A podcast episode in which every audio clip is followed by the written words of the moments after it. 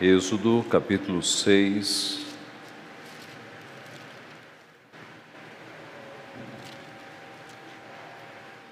Dos versos 2 a 13. Êxodo 6, de 2 a 13. Assim diz a santa e inerrante palavra do Senhor. Falou mais Deus a Moisés e lhe disse: Eu sou o Senhor Aparecia a Abraão, a Isaque e a Jacó como Deus Todo-Poderoso, mas pelo meu nome, o Senhor, não lhes fui conhecido. Também estabeleci a minha aliança com eles para dar-lhes a terra de Canaã, a terra em que habitaram como peregrinos. Ainda ouvi os gemidos dos filhos de Israel, os quais os egípcios escravizam, e me lembrei da minha aliança. Portanto, dize aos filhos de Israel: Eu sou o Senhor e vos tirarei de debaixo das cargas do Egito, e vos livrarei da sua servidão, e vos resgatarei com braço estendido e com grandes manifestações de julgamento. Tomar-vos-ei por meu povo, e sereis vosso Deus, e sabereis que eu sou o Senhor vosso Deus, que vos tiro de debaixo das cargas do Egito. E vos levarei à terra a qual jurei dar a Abraão, a Isaque e a Jacó, e vô-la darei como possessão. Eu sou o Senhor. Desse modo falou Moisés aos filhos de Israel, mas eles não atenderam a Moisés, por causa da ânsia de espírito e da dura escravidão. Falou mais o Senhor a Moisés, dizendo: Vai ter com Faraó, rei do Egito, e fala-lhe que deixe sair de sua terra os filhos de Israel. Moisés, porém, respondeu ao Senhor, dizendo: Eis que os filhos de Israel não me têm ouvido. Como, pois, me ouvirá Faraó? E não sei falar bem. Não obstante, falou o Senhor a Moisés e a Arão e lhes deu mandamento para que os filhos de Israel e para Faraó, rei do Egito, a fim de que tirassem os filhos de Israel da terra do Egito. Vamos orar? Pai Santo, mais uma vez estamos diante da tua santíssima palavra. Ó oh, Pai, nós que somos pecadores, que somos falhos de entendimento, que somos limitados em nossa compreensão, nós, ó Pai, pedimos que pelo teu Santo Espírito o Senhor abra os nossos olhos para que nós possamos ver o teu ensino claro aqui para a nossa vida e que pelo teu Santo Espírito o Senhor aplique este ensino em nossa vida, ó Pai, para que nós sejamos fortalecidos pelo Senhor, para que sejamos restaurados pelo Senhor e alimentados pelo Senhor nesta noite. Abençoa-nos, portanto, Pai. Tem misericórdia de nós e alimenta-nos a despeito das nossas limitações. É o que nós pedimos e agradecemos em nome de Jesus. Amém. Meus irmãos, alguém escreveu o seguinte conto, um conto fictício, que diz assim: Uma vez foi anunciado que o diabo ia retirar-se de um negócio e estava oferecendo seus instrumentos a qualquer pessoa que quisesse comprá-los. Na noite da venda, todos os instrumentos foram postos à vista de maneira atrativa porém de qualquer forma constituíam uma coleção terrível. Eram malícia, ódio, inveja, zelo, sensualidade, engano e outros mais. Cada objeto tinha o seu preço. Separado de todos estava um instrumento diferente, com aparência de muito usado, cujo preço, entretanto, era muito mais alto que todos os demais. Alguém perguntou ao diabo que objeto era aquele. Desânimo foi a resposta. Mas por que ele é tão caro? Por que, disse o diabo, ele é mais útil para mim do que qualquer dos outros. Posso agir na mente das pessoas com o desânimo, quando não posso fazê-lo com os demais. Está muito usado porque emprego este instrumento em minha obra em quase todas as pessoas. É a ferramenta ideal para tirar pessoas da igreja o desânimo. Alguns puritanos escreveram sobre o desânimo exatamente neste tom, como sendo uma das armas mais poderosas para o diabo é, fazer pessoas fracassarem na fé, para tirar pessoas da igreja. Por vezes, por outros caminhos, as pessoas resistem, mas no desânimo, não são poucos os crentes que caem.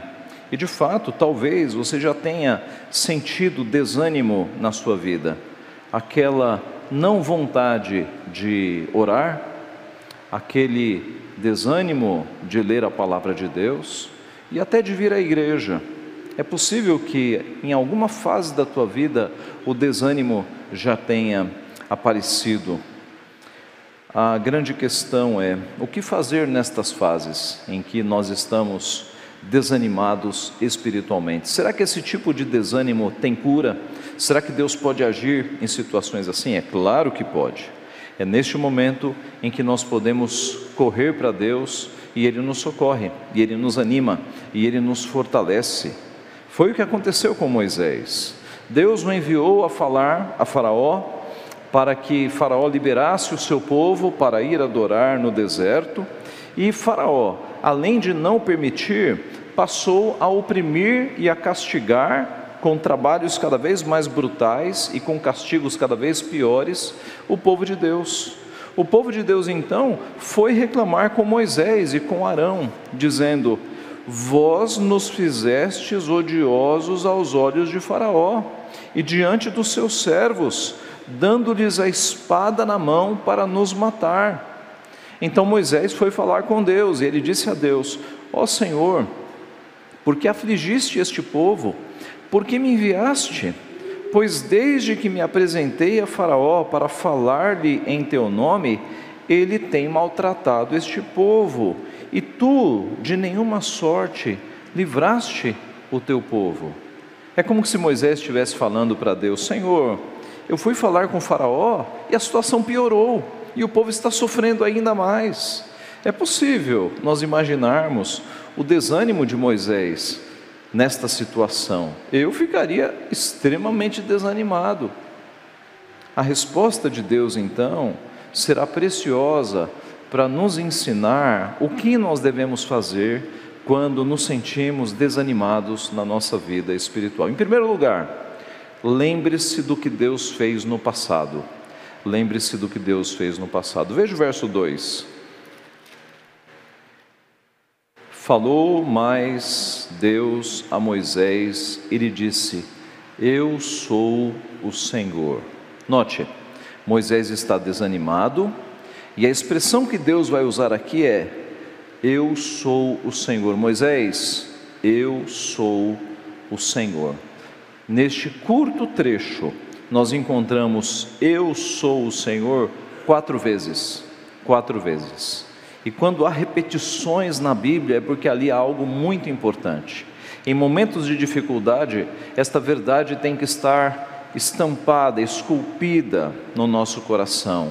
Deus diz: Eu sou o Senhor. Ele diz isso aqui no verso 2, no verso 6, no 7 e no 8. É como se Deus dissesse: Moisés, eu estou no trono, eu sou o Senhor, eu ainda estou no comando. Ele disse ao salmista: Aquietai-vos e sabei que eu sou Deus. Para que este desânimo? Eu sou o Senhor, eu estou no trono, eu estou no comando. Verso 3: Aparecia a Abraão, a Isaac e a Jacó como Deus Todo-Poderoso, mas pelo meu nome, o Senhor, não lhes fui conhecido. Deus recorda a Moisés que ele apareceu a Abraão, a Isaac e a Jacó como Deus Todo-Poderoso, mas como o Senhor, que é a palavra que nós temos Iavé, e já falamos sobre isso, aquelas quatro consoantes do verbo ser, eu sou, Iavé, mas como o Senhor não fui conhecido. Isto não significa que eles nunca tinham ou nunca tivessem ouvido o nome Iavé, porque o nome Iavé aparece lá atrás para Abraão, para Isaac e para Jacó, mas eles não compreenderam plenamente, porque não conheciam a Deus em toda a sua plenitude. Em outras palavras, Abraão, Isaac e Jacó ouviram as promessas, mas não testemunharam a realização. Eles não conheceram o Senhor Yahvé na sua plenitude. Eles conheceram um Senhor e um Yahvé que fez muitas promessas, mas é Moisés que está vendo a realização. Abraão, Isaac e Jacó não viram realização de tudo o que Deus prometera.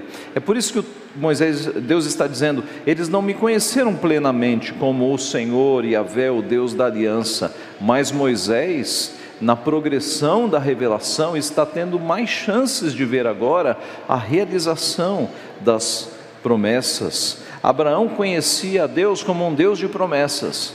Moisés conhece Deus como um Deus de realizações e não apenas um Deus de promessas. Verso 4: Também estabeleci a minha aliança com eles para dar-lhes a terra de Canaã, a terra em que habitaram como peregrinos Deus mostra, Deus lembra Moisés de que há uma aliança e de que ele cumpre promessas. Verso 5: Ainda ouvi os gemidos dos filhos de Israel, os quais os egípcios escravizam, e me lembrei da minha aliança. É um Deus que ouviu os gemidos dos filhos de Israel, é um Deus que se importa com os seus filhos. Moisés então não precisava desanimar, não precisava ficar com dúvidas sobre o que Deus iria fazer. Deus diz claramente: Moisés, eu sou o Senhor, total controle da situação. E Deus fala de coisas no passado. Talvez você tenha reparado que essa primeira fala de Deus, ela está toda no passado, mostrando coisas que Deus fez. Eu apareci a Abraão, Isaac e Jacó. Eu eh, fiz aliança com eles eu ouvi os gemidos do povo, é Deus mostrando o que ele fez. Quando nós ficamos desanimados, irmãos, quando algo não está dando certo na nossa vida, nós devemos nos lembrar das coisas que Deus já fez. Primeiro, devemos nos lembrar o que Deus fez com os nossos antepassados, com o povo de Israel, com os apóstolos, com os nossos irmãos na história da igreja é um Deus que não está calado, é um Deus que não está omisso, é um Deus que opera maravilhas e ele fez isso com todo o seu povo. Então por que é que nós desanimamos? Será que Deus parou de agir justamente na nossa época, na nossa vida? Por que desanimarmos se nós temos uma história dos poderosos feitos do Senhor? Olhe para o passado, veja o que Deus fez com o seu povo e olhe também para a sua vida pessoal. Olhe para o que Deus já fez na tua vida, na tua vida. É, eu já falei para vocês que eu tenho um arquivo que poderia ser um caderninho, uma caderneta, em que eu anoto as bênçãos de Deus na minha vida, orações respondidas e coisas que Deus fez. E eu vou anotando, porque eu não confio na minha memória, e eu vou anotando. E de vez em quando eu visito esse arquivo para ver o que Deus já fez na minha vida. É como o hino que diz: conta as bênçãos, é, dize as. É, cantando é mais fácil, né? Mas há um trecho que diz: E verá surpreso quanto Deus já fez. E verá surpreso quanto Deus já fez. É assim. Então, nos desânimos, quando você achar que é, as coisas não estão dando certo, volte um pouquinho na sua vida e veja o quanto Deus já fez, o quanto já deu certo, o quanto Ele já fez por você, pela sua família, respostas de oração. Olhe para o passado, veja o que Deus já fez. Esta é a primeira mensagem aqui para Moisés. Em momentos de desânimo, lembre-se do que Deus já fez na tua vida, como Ele tem cuidado de você até agora, com amor, com misericórdia, com compaixão. Em segundo lugar, confie nas promessas do futuro. Deus agora vai mudar o verbo para o futuro. Veja o verso 6. Portanto, dize aos filhos de Israel: Eu sou o Senhor, e vos tirarei de debaixo das cargas do Egito, e vos livrarei da sua servidão, e vos resgatarei com o braço estendido e com grandes manifestações de julgamento. Ora, nós já conhecemos essa história, nós já sabemos o final dessa história. E não foi exatamente isso que Deus fez? Exatamente. Ele tirou eles do Egito, ele os tirou da servidão, ele os resgatou com grandes manifestações de julgamento, que foram as pragas, ele fez tudo isso. Verso 7: Tomarei, tomar-vos-ei por meu povo e sereis vosso Deus, e sabereis que eu sou o Senhor, vosso Deus que vos tiro de debaixo das cargas do Egito. Deus fez exatamente isso, nós sabemos, a gente sabe o final da história.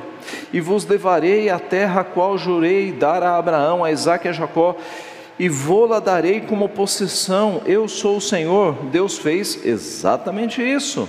Nós conhecemos o final da história. Ora, o que você diria se você encontrasse com Moisés desanimado?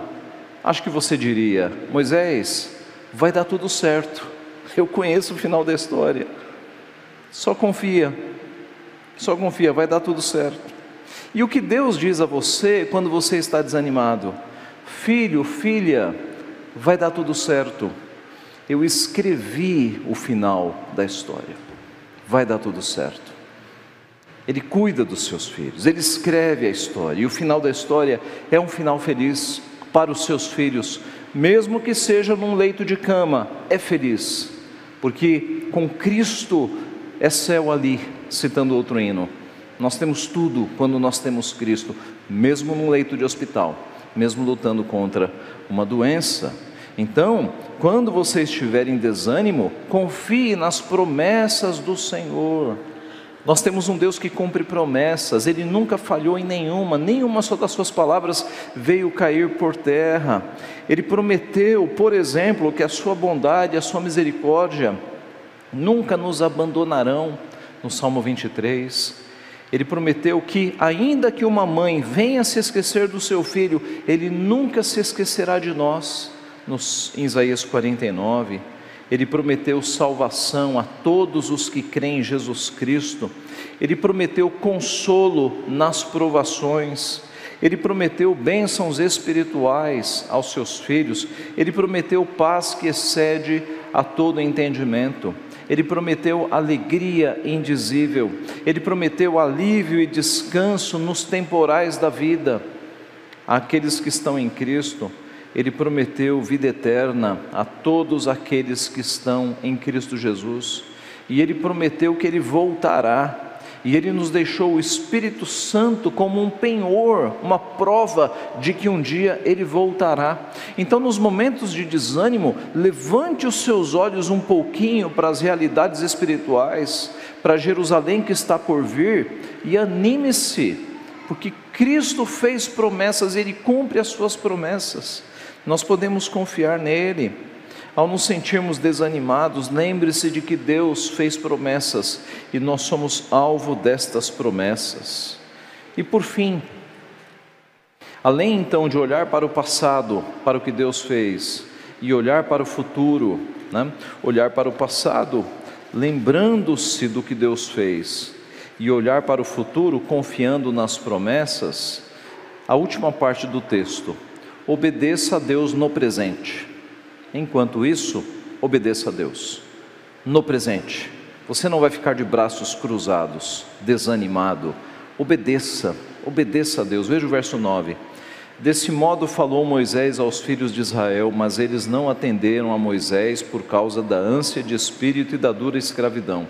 Falou mais o Senhor a Moisés, dizendo: Vai ter com Faraó, rei do Egito, e fala-lhe que deixe sair da sua terra os filhos de Israel. Veja que agora Deus vai dar ordens a Moisés. Verso 12. Moisés, porém, respondeu ao Senhor, dizendo: Eis que os filhos de Israel não me têm ouvido. Como, pois, me ouvirá Faraó? Eu não sei falar bem. Não obstante, falou o Senhor a Moisés e a Arão, e lhes deu mandamento para os filhos de Israel e para Faraó, rei do Egito, a fim de que tirassem os filhos de Israel. Observe que Moisés continuou argumentando: Senhor, se eles não estão me ouvindo, como é que Faraó vai ouvir? Eu não falo bem. E aí o que, que Deus faz? Eu dou um mandamento para vocês: cumpram, vão lá e deem a ordem. A lição que nós temos aqui, irmãos, é que nós não podemos, nos desânimos, ficar apenas olhando para o passado e nem apenas olhando para o futuro, mas além de olhar no passado para ver o que Deus fez e olhar no futuro para esperar as suas promessas, neste tempo nós devemos obedecer ao Senhor. Então, com ou sem vontade, você obedece ao Senhor, porque é o certo a ser feito. Nós não podemos viver pelas nossas sensações, as nossas emoções, sensações, elas nos enganam. Você não pode fazer a coisa certa apenas quando você tem vontade. Você sabe que isso é enganoso. Você faz o certo porque é a coisa certa a ser feita, estando você com vontade ou não. E nas coisas de Deus é assim. Você vai orar mesmo que você não esteja com vontade. E quando você começar a orar, algum tempinho depois, a vontade vai vir. Você vai ler a Bíblia mesmo estando sem vontade. Por quê? Porque é o certo. Quando o médico diz tem que tomar esse remédio amargo, mesmo sem vontade, você toma porque é o certo, é o que cura. Então, quando Deus te dá ordens, você não fica esperando a vontade vir, você obedece porque é o certo e é o que cura. Você vai orar mesmo não tendo vontade, você vai ler a Bíblia mesmo não tendo vontade, você vem à igreja mesmo não tendo vontade, porque é o certo a ser feito. Não espere a vontade vir, porque nós somos pecadores, a nossa vontade também é pecaminosa, mas nesta hora nós fazemos o certo. O doente, ele vai buscar o remédio, porque é a coisa certa a ser feita. E nós, quando estamos doentes espiritualmente, nós sabemos o que é o certo e nós vamos fazer o que é certo para buscar comunhão com Deus, para que Deus nos fortaleça, para que Deus nos tire de desânimo espiritual. Note que lá atrás Deus deu promessas, e agora Ele vai dar ordem, Ele vai dar mandamento. Quais são as ordens de Deus para a nossa vida? Ora, a Bíblia inteira está cheia de mandamentos e de ordens, né, para que Deus nos coloque na Sua vontade, para que Deus mostrando qual é a Sua vontade. Mas eu trago aqui algumas ordens para a nossa recordação. Oração, por exemplo. A Bíblia diz: orai sem cessar. Nós devemos, durante todo o dia, ter a mente em Deus, como se uma ligação não tivesse sido interrompida. Mesmo de olhos abertos, a gente pode fazer pedidos a Deus. Não andeis ansiosos de coisa alguma, em tudo, porém, sejam conhecidas diante de Deus as vossas petições, pela oração e pela súplica, com ações de graças. A vontade de Deus para nós é a oração, é que nós tenhamos comunhão com Ele por meio da oração. Em momentos de desânimo, um remédio contra o desânimo é aplicar-se à oração mesmo sem vontade, porque é o correto, porque é o remédio, porque é ali que está a cura, a comunhão com Deus. Leitura da palavra, Josué 1,8: Não cesses de falar deste livro da lei, antes medita nele dia e noite, para que tenhas cuidado de fazer segundo tudo quanto nele está escrito, então farás prosperar o teu caminho e serás bem-sucedido.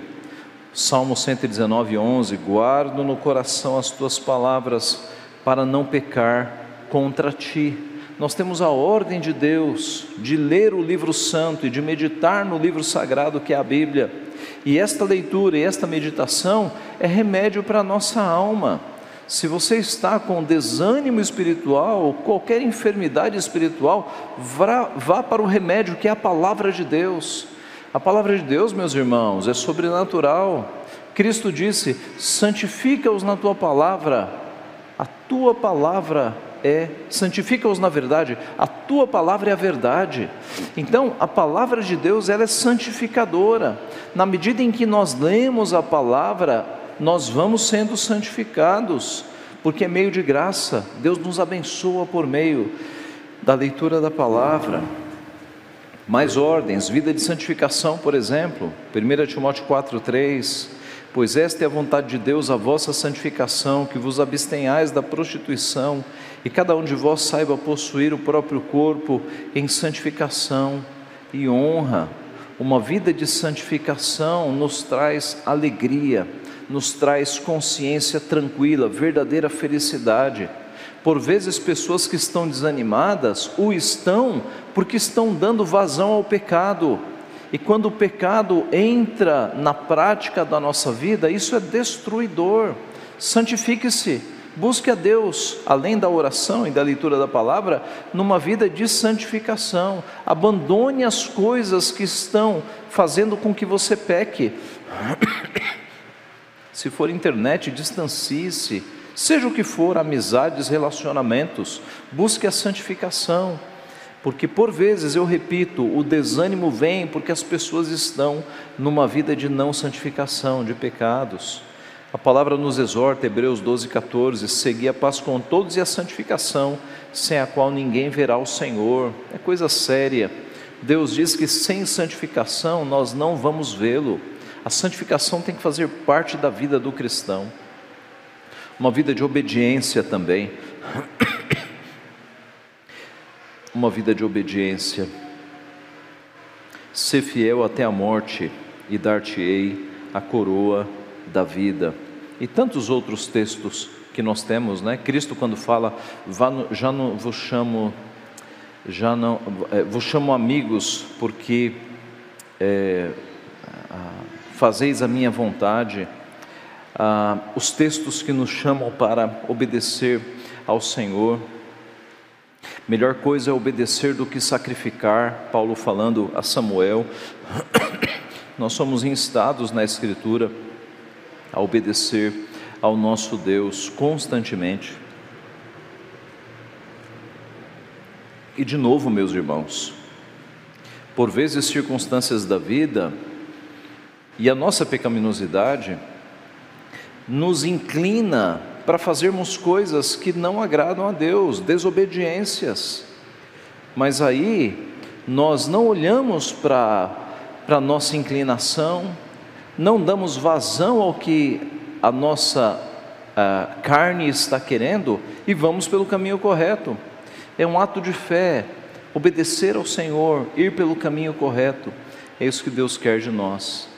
Vida na igreja, vida na igreja. E aqui eu trago um texto maior, o texto de Hebreus, capítulo 10, a partir do 19, diz o seguinte: Note, nós conhecemos muito bem o verso 25, não deixemos de congregar-nos, mas o que o que dá base para o não deixemos de congregar são os versículos anteriores, a partir do verso 19, diz assim: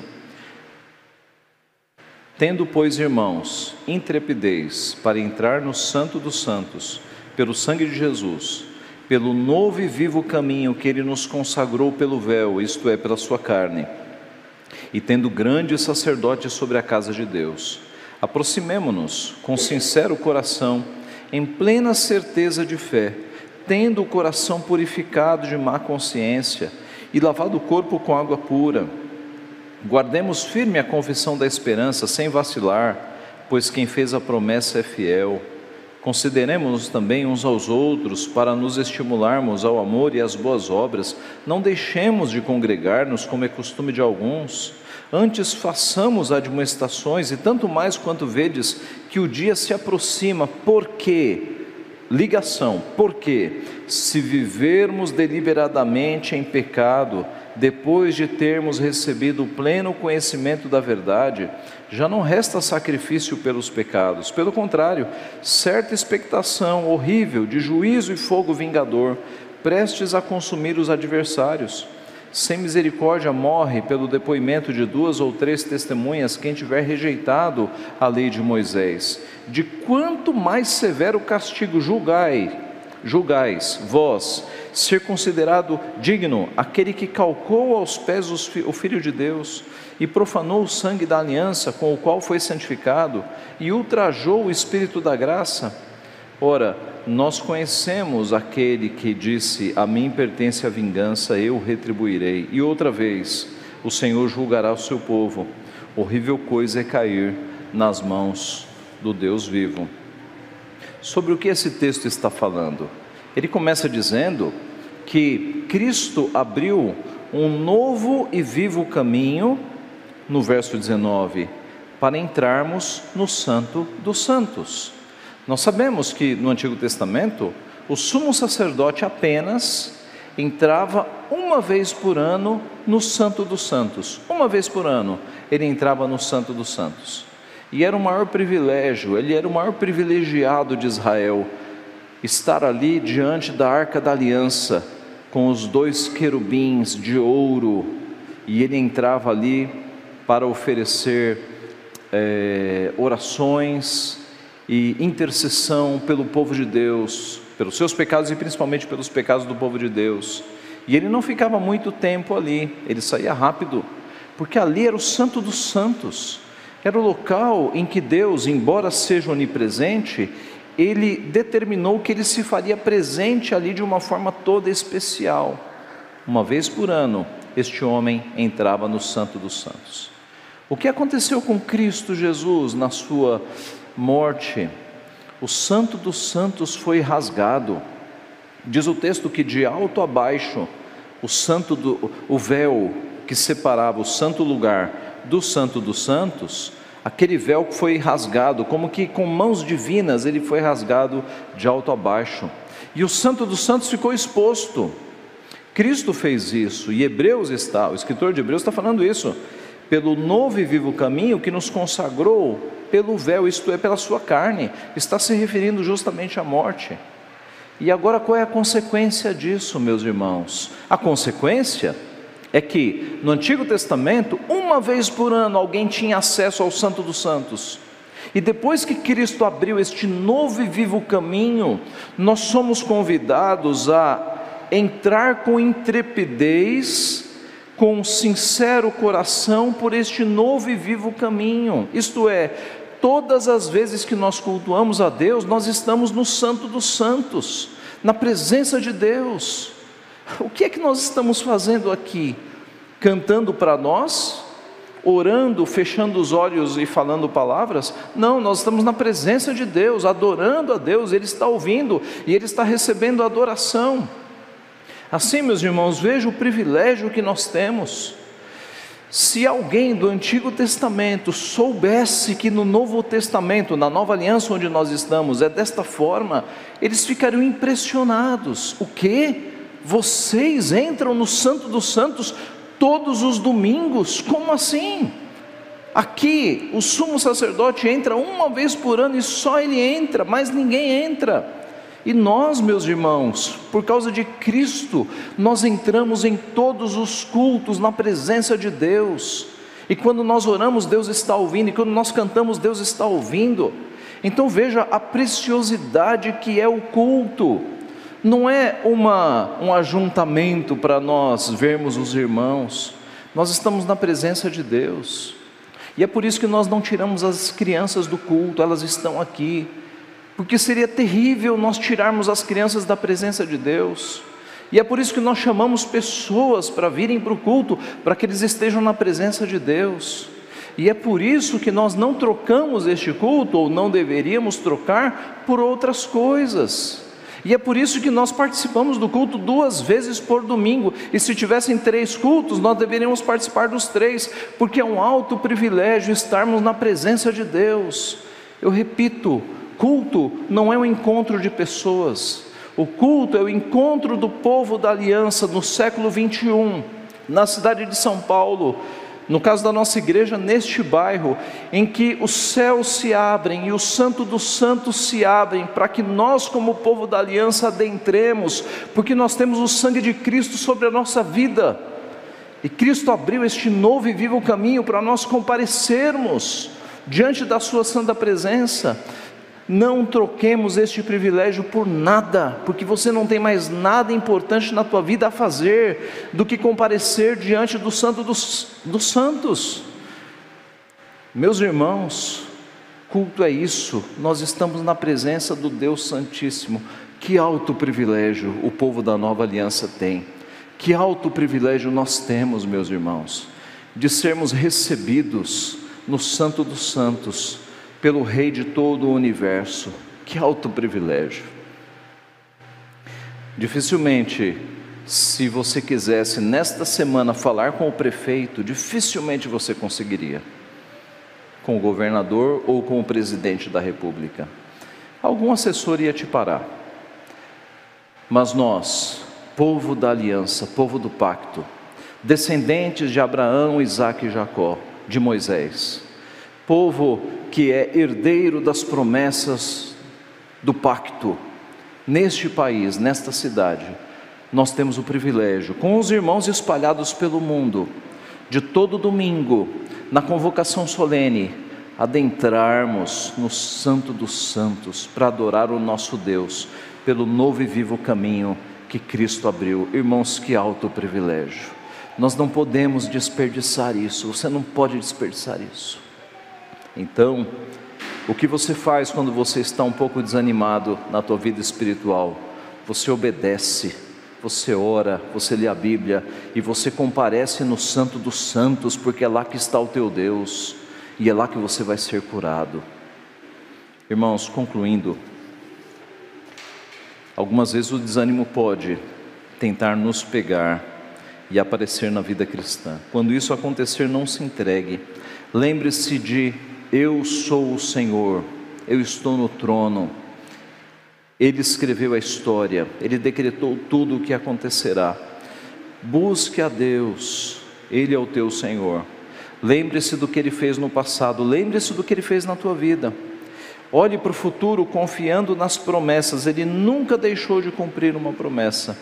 E no tempo presente, obedeça ao Senhor, com vontade ou sem vontade, obedeça, porque é no caminho de Deus que está a cura e ele pode te levantar. Que ele assim nos abençoe. Amém.